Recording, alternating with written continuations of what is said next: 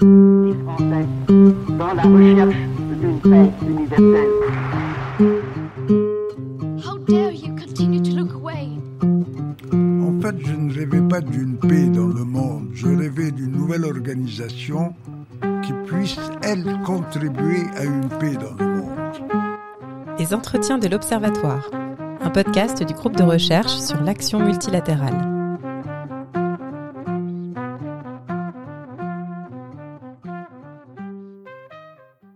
Bonjour à toutes et à tous et bienvenue dans les entretiens euh, de l'Observatoire du multilatéralisme et des organisations internationales, un podcast qui vous est proposé par le GRAM, le groupe de recherche sur l'action multilatérale. Nous sommes Mathilde Coqui et Charles Tenenbaum et aujourd'hui nous avons le plaisir de nous entretenir avec Manon Nourtanous et Anaïs Marin pour parler d'un ouvrage collectif Fréquenter les infréquentables, publié en 2023 aux éditions du CNRS, sous la direction de Manon Nourtanous, euh, ouvrage dans lequel vous avez écrit également une belle introduction intitulée Après tout, on traite avec les cannibales. Anaïs Marin, dans cet ouvrage collectif, vous avez rédigé un chapitre intitulé Le régime bélarus, un paria devenu fréquentable, l'Union européenne face à la dernière dictature d'Europe. Mais avant de vous laisser la parole, un mot pour vous présenter. Manon Nortanous, vous êtes maîtresse de conférences en sciences politiques à l'Université de Reims Champagne-Ardenne, chercheur associé au Collège de France et à l'Université Paris II. Vous êtes également rédactrice en chef de la revue Mondes Arabes et vous êtes l'auteur de plusieurs publications, et notamment Chirac, Assad et les autres, un livre publié en 2017 au PUF, et La Syrie au-delà de la guerre, un livre publié aux éditions du Cavalier Bleu en 2022. Anaïs Marin, vous êtes experte indépendante basée à Varsovie, chercheur associé au programme Russie et Eurasie de Chatham House à Londres, et depuis novembre 2018, vous êtes rapporteur spécial de l'ONU sur la situation des droits de l'homme au Bélarus. Vous publiez régulièrement pour différents think tanks, pour le Parlement européen, dans différentes revues françaises et internationales sur le Bélarus, et notamment sur les processus d'intégration de l'État d'union russo-bélarus, et en particulier en ce qui concerne la question de la relation militaire. Enfin, vous lancez une activité euh, d'expertise et de consultante sur le nom de Rubicon. Manon Nourtanous et Naïs Marin, bonjour et bienvenue. Bonjour. Alors Manon Nourtanous, euh, commençons avec une première question hein, sur, cette, euh, sur cette interrogation euh, qui ouvre votre livre, cet ouvrage collectif, qui sont ces, ces infréquentables et notamment et comment cette notion hein, d'infréquentabilité eh bien peut-elle s'inscrire dans l'étude du multilatéralisme, mais aussi dans la pratique de ses acteurs? Mais avant de vous euh, laisser la parole pour répondre, peut-être pourriez-vous également euh, nous donner quelques éléments sur la démarche de l'ouvrage, euh, ce projet collectif qui rassemble 14 auteurs autour de 13 chapitres. Merci beaucoup et merci pour cette invitation qui nous permet de, de parler de cette notion en lien avec le multilatéralisme. Euh, alors, le, la genèse de l'ouvrage, ben, en fait, euh, était liée à mes recherches euh, sur la Syrie qui ont constitué le point de départ et notamment autour de la séquence qui s'ouvre en 2011 pour la Syrie et pour ses relations avec les partenaires extérieurs. Et il m'a semblé que dans les appareils diplomatiques, la question de l'infréquentabilité se posait au moins de trois manières. La première, c'est Bachar el-Assad qui euh, s'est vite trouvé dans cette position d'infréquentable, euh, notamment du fait de l'emploi de la violence contre son peuple et aussi de sa pratique des négociations, de, la manière qu'il avait euh, de faire traîner les négociations pour tout miser sur le terrain militaire. La deuxième, c'est euh, sa stratégie consistant à montrer qu'il n'était pas le seul infréquentable, si l'on peut dire, et euh, tous les efforts qu'il a mis pour convaincre que ses compétiteurs étaient plus infréquentables que lui. Et euh, la séquence extrême de cela, c'est euh, l'entrée en jeu de l'État islamique en 2014, qui est de ce point de vue particulièrement intéressante. Et puis la troisième manière, c'est euh, pour les appareils diplomatiques la nécessité de prendre en compte d'anciens infréquentables, c'est-à-dire les opposants au régime syrien, tous ceux qui avaient été labellisés comme infréquentables, notamment les frères musulmans, qui étaient finalement peu connus des, des diplomaties, notamment occidentales, et qui redevenaient des interlocuteurs. Donc, à partir de cette observation, euh, m'interpellait euh, euh, ce, questionnement à qui parler, quand, dans quelles conditions, quels critères sont mis en avant et quels sont les, critères peut-être réels. Et pour éviter toute approche normative et surtout pour faire dialoguer mes questionnements avec ceux d'autres, de collègues, voire peut-être pour monter en généralité, j'ai initié ce collectif qui visait vraiment à traiter de régions extrêmement variées, de séquences historiques aussi variées, pour tâcher de réfléchir collectivement, en fait, à la notion d'interlocuteur en politique étrangère et peut-être euh, en particulier à un moment où l'ordre international semble être en mutation ou en recomposition. Merci beaucoup. Alors, ces infréquentables, qui sont-ils? De quoi et de qui euh, parle-t-on? Et puis, la notion euh, d'infréquentabilité, comment s'inscrit-elle dans l'étude du multilatéralisme? Alors, pour le dire rapidement, et c'est ce que j'essaye un peu de développer dans cette introduction, être infréquentable répond à des critères plus ou moins explicités, mais qui sont assez constants sur la période contemporaine, qui sont en résumé le fait euh, d'incarner ou non une communauté étatique. Donc, euh, voilà, dans le monde westphalien, on a euh, les contacts avec euh, un équivalent étatique sont plutôt privilégiés, euh, évidemment l'usage de la violence ou encore la représentativité, donc le fait d'être élu ou de pouvoir se revendiquer de, représenter une communauté. Alors évidemment sur chacun de ces critères, tout l'enjeu est de voir à quel point ils sont malléables et à quel point les appareils diplomatiques vont arbitrer entre ces critères en fonction des intérêts du moment. Donc, pour le dire autrement, être infréquentable, c'est surtout être un acteur avec lequel on pense qu'il est immoral ou hors de propos ou inutile de traiter. Et ça, ça répond évidemment à des intérêts stratégiques, ce qui m'amène à dire dans l'ouvrage que l'infréquentabilité nous renseigne peut-être davantage sur les labellisateurs, sur ceux qui posent ce label et sur la manière dont ils perçoivent leurs intérêts stratégiques en intenté, que sur l'infréquentable ou les infréquentables eux-mêmes. Alors pour ce qui est du multilatéralisme, je pense que l'intérêt euh, est double, en tout cas qu'il y a des pistes de réflexion qui, qui sont de deux ordres. La première, c'est la légitimité de la labellisation. Il y a tout un questionnement autour de qui est légitime ou qui se pense légitime pour labelliser un acteur comme infréquentable. Donc, intuitivement, on pense aux dominants sur la scène internationale, à ceux qui sont dotés euh, euh, de, la puissance, mais on note surtout le souci des acteurs pour une légitimité qui serait plus largement partagée. Et donc là, on pense à la légitimité qu'ont les institutions multilatérales, qui plus est quand elles sont dites universelles comme l'ONU, même si on peut discuter de cette légitimité, notamment sur ces dernières années. Mais les organisations multilatérales pardon, semblent euh, bien placé pour euh, s'affirmer comme étant un peu prescripteur des valeurs et pour euh, qualifier tel infréquentable plutôt que quel autre, ce qui d'ailleurs contribue en quelque sorte à lisser euh, le système international.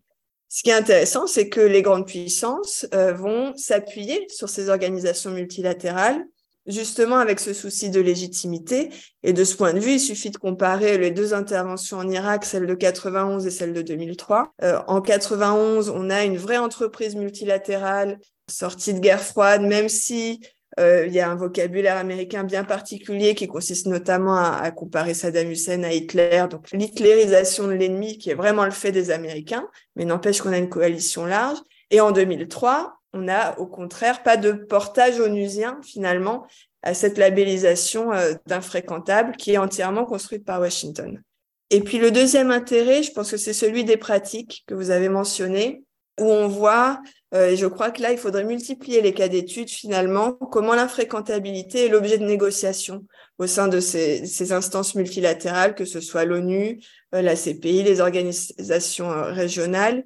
Et tout l'enjeu, c'est vraiment d'explorer ces débats et de voir comment cette pratique diplomatique fait évoluer les critères avec parfois des effets d'entraînement ou d'imitation, mais pas toujours. Et je l'ai juste noté dans, ce propos introductif, comment entre alliés même, il y a des décalages temporels qui vont faire qu'on ne va pas inscrire tel acteur sur une liste noire au même moment. Euh, c'est le cas du Hezbollah ou du PKK kurde entre les États-Unis et l'Europe. Et donc finalement, on voit comment ces négociations portent sur la labellisation, mais en fait surtout sur les conséquences pratiques. La labellisation, elle appartient au registre du discours, mais ce qui va être en jeu, c'est quels effets concrets, rompre les relations, euh, poser un embargo jusqu'à jusqu'à l'intervention militaire. Merci Manon Nourtanous pour ces éléments de réponse. Anaïs Marin, sur la question de la reconnaissance de ces saints fréquentables, sur leur légitimité, comment expliquer l'évolution de la position européenne au regard du Bélarus et du président Loukachenko Merci, euh, merci pour votre, euh, invitation et, l'opportunité donc de parler du, du, Bélarus souvent oublié. Donc euh, le, régime de, de, Loukachenko depuis 1996 s'est distingué par des, violations des droits de l'homme assez massives, ainsi que un virage autoritaire qui a été pris donc dès 96-97 et qui a justifié l'adoption de, sanctions aussi bien par les États-Unis que par l'Union européenne. Donc c'était euh, vraiment l'idéal type du, paria, euh, qui n'a pas été autorisé à rentrer, par exemple, dans le, dans le Conseil de l'Europe, puisque le Bélarus euh, maintient et applique la peine de mort. Et ce que j'ai pu noter, en fait, c'est que euh, l'Union européenne n'avait pas vraiment de stratégie pour convaincre le, régime de se réformer dès lors que euh, le, pays n'était pas candidat à l'Union européenne. Donc, les carottes avaient finalement euh, peu d'attrait, contrairement à d'autres pays d'ex-URSS qui avaient un, intérêt à adopter des réformes démocratiques, à se libéraliser pour devenir fréquentables aux, yeux de Bruxelles. Et du coup, la politique de l'Union européenne, ça a vraiment été que celle des sanctions euh, d'abord une forme d'isolement, ensuite des, sanctions politiques, symboliques, des sanctions économiques. Et euh, du point de vue de l'Union européenne, elles, étaient justifiées puisque l'Union se voit comme une, une puissance normative et qui s'estime légitime pour imposer ses valeurs européennes à ses voisins européens. Après chaque euh, nouvelles élections frauduleuses, euh, elles, ont lieu régulièrement au, Bélarus, et qui étaient parfois suivies de manifestations qui, dans ce cas-là, étaient violemment réprimées par la violence avec des arrestations euh, et beaucoup de, prisonniers politiques. L'UE préparait en fait une, liste de, conditions à satisfaire pour la levée des sanctions. C'est-à-dire qu'elle imposait des sanctions avec bien sûr la possibilité d'envisager leur levée si le, les autorités bélarusses satisfaisaient ces conditions. Or, le Bélarus ne les a jamais satisfaites. Le, pays s'est enfoncé dans, un, dans ce qu'on peut maintenant quasiment appeler un régime totalitaire. Mais à deux occasions, et donc c'est là-dessus que, porte mon, chapitre, on a relevé euh, que les sanctions avaient été suspendues ou allégées puis suspendues euh, pour des raisons géopolitiques en fait, euh, dans l'intérêt propre de, l'Union européenne et qui du coup mettait de côté ses exigences normatives et essayait de, un petit peu le niveau de sécurité que l'Union européenne pouvait ressentir d'avoir un voisin tel que le Bélarus.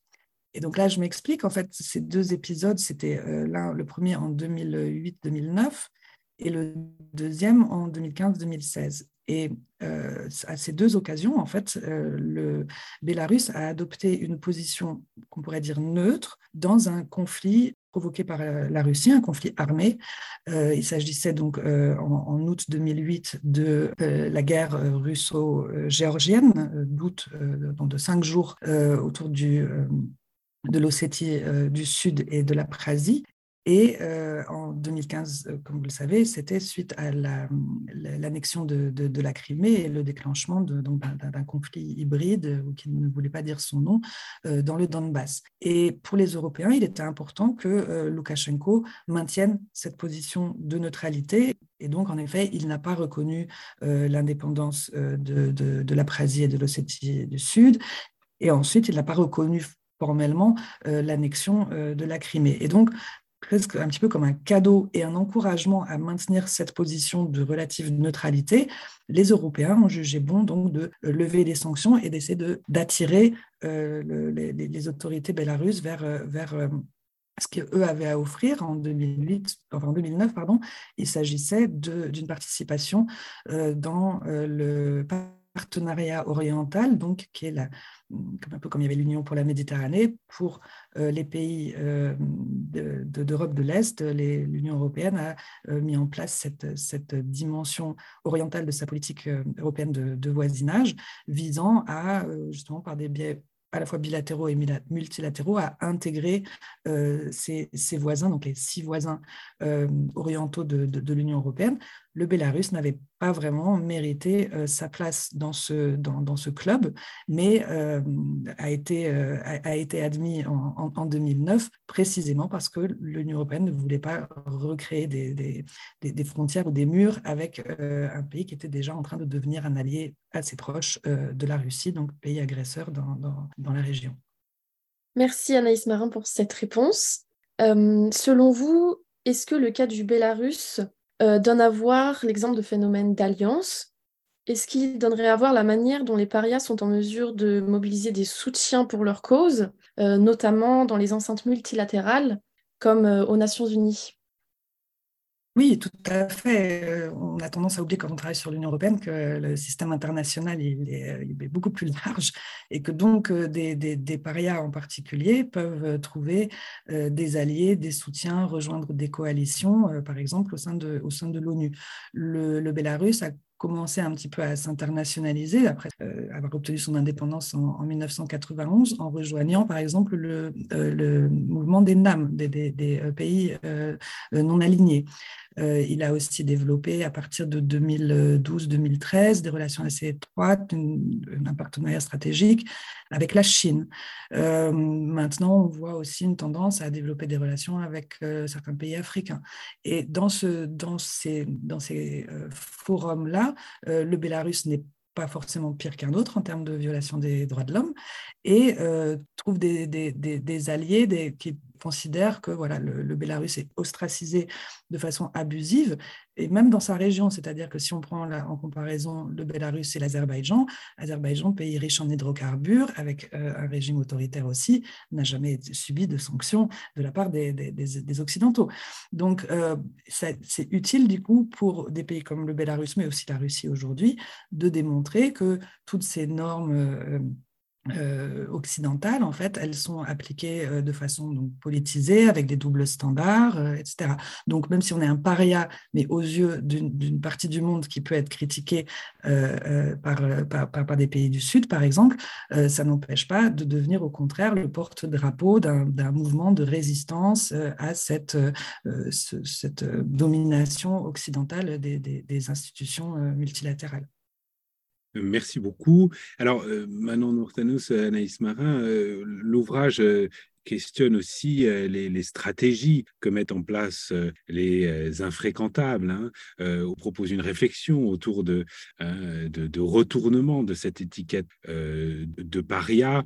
Alors peut-être, Manon Nourtanos, autour de cette question des, stratégies mises en place par ces parias des relations internationales, est-ce que vous pourriez peut-être en mettre en évidence ces stratégies mises en œuvre par les infréquentables? Oui, alors euh, effectivement, l'enjeu aussi de, cet ouvrage et de la réflexion sur les infréquentables, c'est d'analyser la réaction euh, à cette labellisation et de bien voir que euh, ces acteurs dits infréquentables ne sont pas des acteurs passifs qui seraient le simple réceptacle de politiques étrangères élaborées à leur encontre. Donc, euh, de ce point de vue-là, on voit que si on considère que la labellisation d'être infréquentable pose une sorte de, sentence, euh, disons, unilatérale, donc qui pourrait être euh, subie et qui relègue un acteur dans l'altérité, cette étiquette, elle a évidemment des effets puisqu'il s'agit de faire que être infréquentable soit le plus coûteux possible sur le plan matériel, que ce soit des sanctions, euh, un embargo, euh, des difficultés à obtenir une aide au développement ou à régler sa dette, jusqu'à l'intervention militaire encore une fois, ou un coût symbolique aussi, c'est tout l'enjeu de la lutte pour la reconnaissance. Eh bien face à cela, si certains acteurs euh, choisissent de mettre en œuvre euh, une politique pour sortir de ce statut, donc par des négociations, par des gestes, euh, par des compromis. C'est d'ailleurs ce qu'a fait l'Iran à un moment avec les négociations sur le nucléaire. Et bien d'autres, et parfois les mêmes, si on songe à l'Iran, en fonction des séquences, il a endossé ses différents rôles. D'autres vont chercher à alléger le coût de cette étiquette, alors soit en contournant euh, la politique d'ostracisation, donc par des acteurs tiers ou en passant par l'informel, soit en s'appropriant l'étiquette, et c'est un des aspects qui me semblait euh, euh, peut-être les plus intéressants. On a beaucoup d'acteurs qui vont en fait renverser le stigmate, qui vont faire de cette étiquette d'infréquentable une sorte de rente, de ressources en politique étrangère, qui fonctionne aussi bien sur leur scène interne que parmi des partenaires internationaux.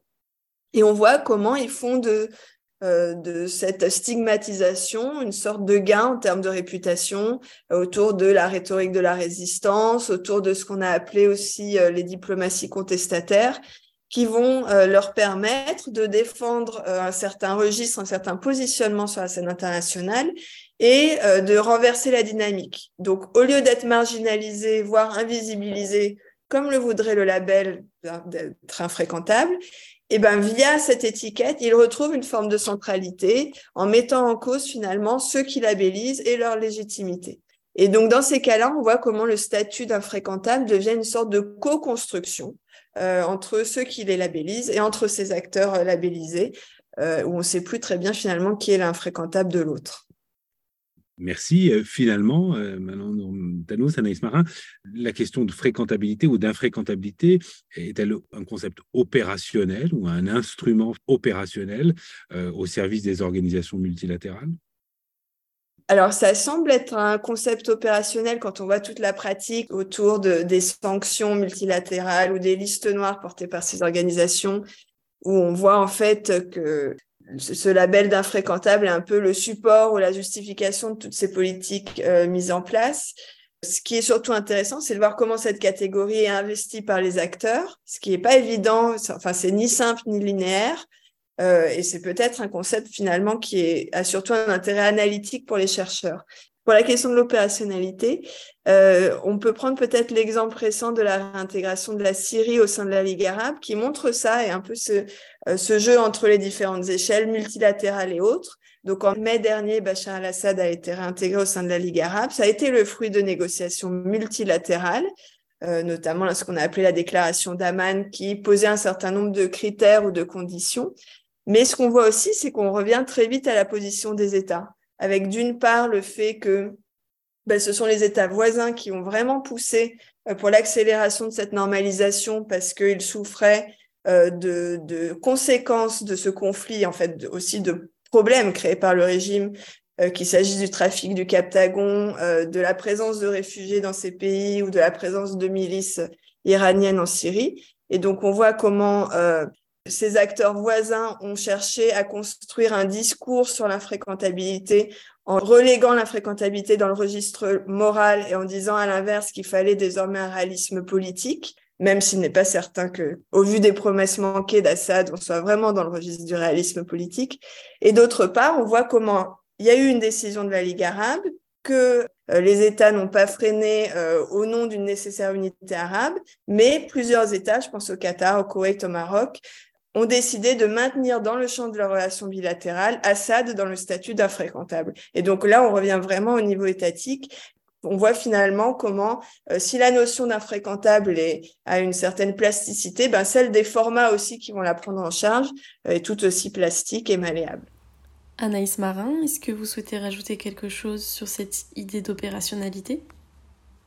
Oui, je pense que dans le cas euh, Bélarus, on voit bien qu'on euh, est un paria tant qu'il n'y a pas un plus paria que soi. En fait, il y a plus quand on trouve un plus infréquentable que soi, c'est quand même assez pratique. Et c'est comme ça que M. Loukachenko est redevenu fréquentable en, 2016 parce qu'il y avait M. Poutine qui était. On ne pouvait plus parler de la dernière dictature d'Europe dès lors qu'on voyait euh, les, orientations que prenait le, régime de, Poutine.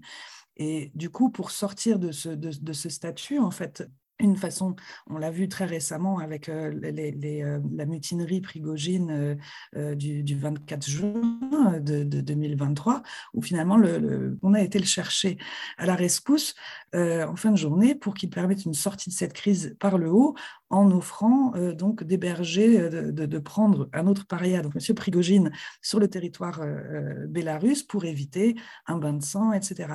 Et ça, je pense que c'est peut-être une manière, peut-être coordonnée d'ailleurs avec, avec Poutine, de favoriser l'accession de M. Loukachenko à un rôle qu'il convoite depuis très longtemps de médiateur, de médiateur international potentiellement pour permettre des négociations entre euh, entre Kiev et, Moscou euh, pour, euh, pour, trouver une issue, une fin à cette, à cette guerre. Manon Nourtanos, Anaïs Marin, merci beaucoup. Merci à vous pour cette invitation. Merci à tous les deux et merci au Gram pour l'initiative de ces podcasts.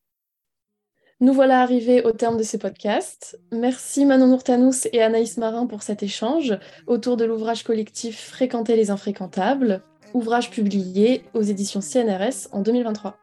Ah, rappelons également que l'ouvrage euh, compte euh, une dizaine de contributions, euh, dont celles de Jean-Pierre Baz, François Secaldi, Corentin Cohen, Émeric Duré, Pierre Grosser, Sophie Haspeslag, Claire Lebras, Thomas Lindemann, Rodrigo Nabucco de Arojo, Pauline Poupard, Pauline Segar et enfin Valérie Stigler qui viennent compléter les questions abordées dans le podcast que nous vous avons proposé aujourd'hui.